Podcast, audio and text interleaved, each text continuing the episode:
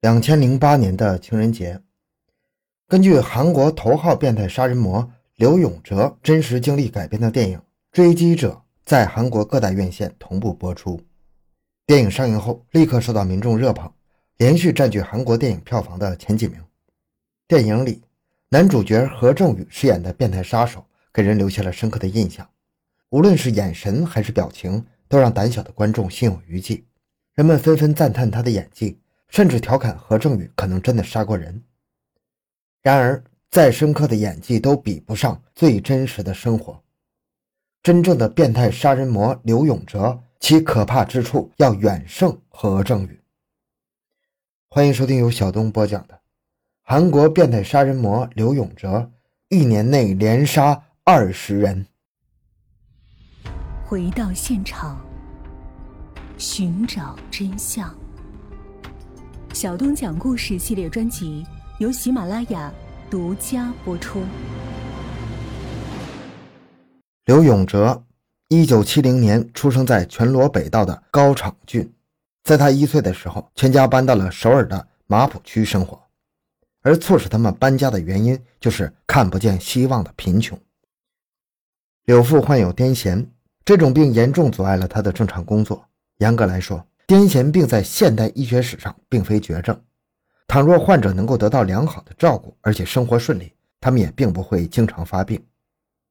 但是遗憾的是，柳父的疾病属于癫痫中较为严重的一种，再加上家里贫穷，无法负担日常药物的开销，这就导致了严重的恶性循环。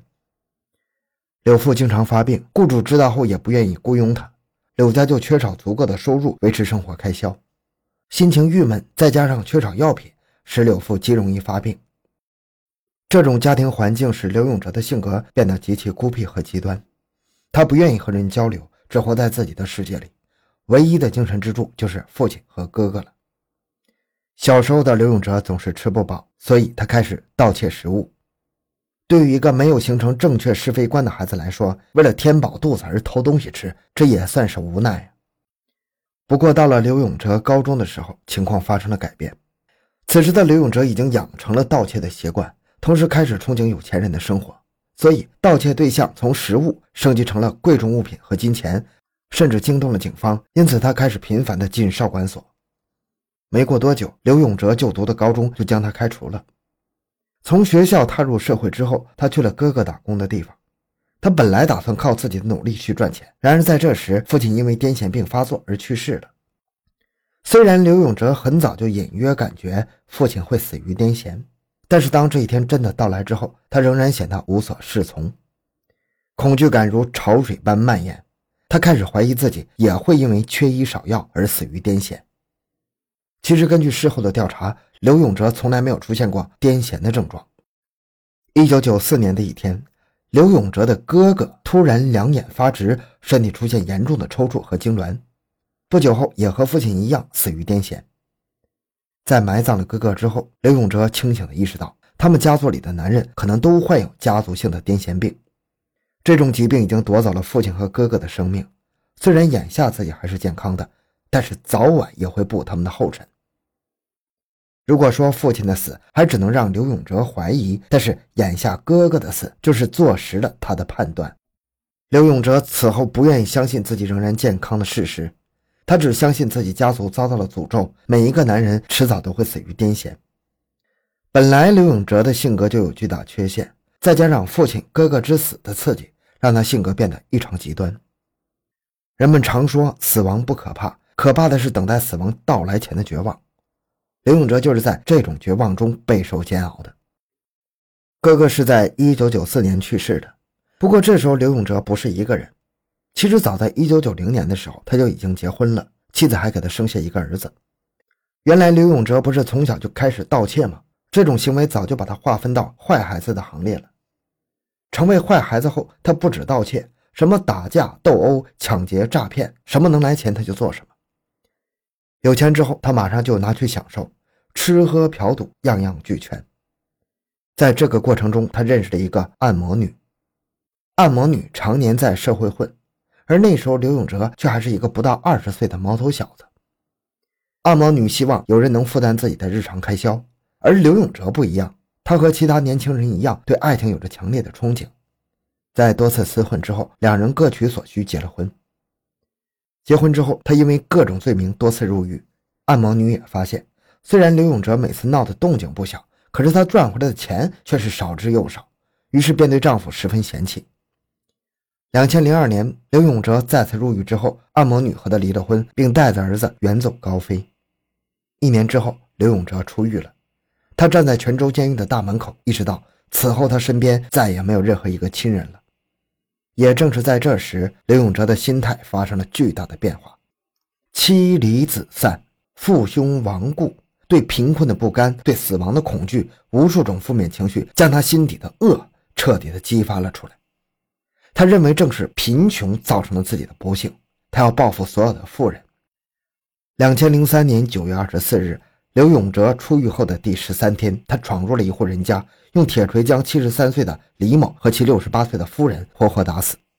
虽然杀人后他没有拿走财物，但是第一次杀人的快感也让自己十分满足了，仇富情绪得到了巨大的发泄。当然，一次杀父泄愤的满足感并不能维持太久，刘永哲需要再次行动。两千零三年十月九日，他又如法炮制地闯入了另一户人家。残忍地杀害了屋中八十五岁的江某和六十岁的李某，还有李某三十五岁的儿子。一周之后，在首尔的富人区江南区，刘永哲再次入户，杀死了六十九岁的刘某。作案方法仍然是锤杀。短短的两个月内，辖区内发生了三起入户杀人案件，让首尔警方如坐针毡。在经过一系列的侦查之后，警方确定了三起案件的凶手是同一人。不过，这名凶手十分狡猾。他选择的作案地点多为离主路很远，而且因为庭院太大，在外部不能看见屋内情况的独栋别墅。这时，警方找不到目击者和监控，而且受害者家中多以老人为主，老人很难和凶手展开搏斗，留不下太多痕迹。为了破案，首尔警方出动了大批警力，展开了地毯式的调查。不过，这种举动更像是为了安抚民心而做的形象工程啊！他们完全没有任何关于凶手的线索。根本不知道朝哪个方向去调查。警方唯一怀疑的是，从三起案件的时间间隔来看，短时间内凶手可能会再次作案。于是他们开始尝试守株待兔，在重点怀疑区域布防。而嘲讽的是，就在首尔警方积极布防的这段时间里，凶手仍然是进入了一户人家，杀害了八十七岁的金某和五十三岁的钟点工裴某。金某和裴某被杀之后，警方进一步提高了对该案的重视程度。不过，从这一节点开始，在一百多天之内，凶手却像人间蒸发了一样，再也没有任何行动了。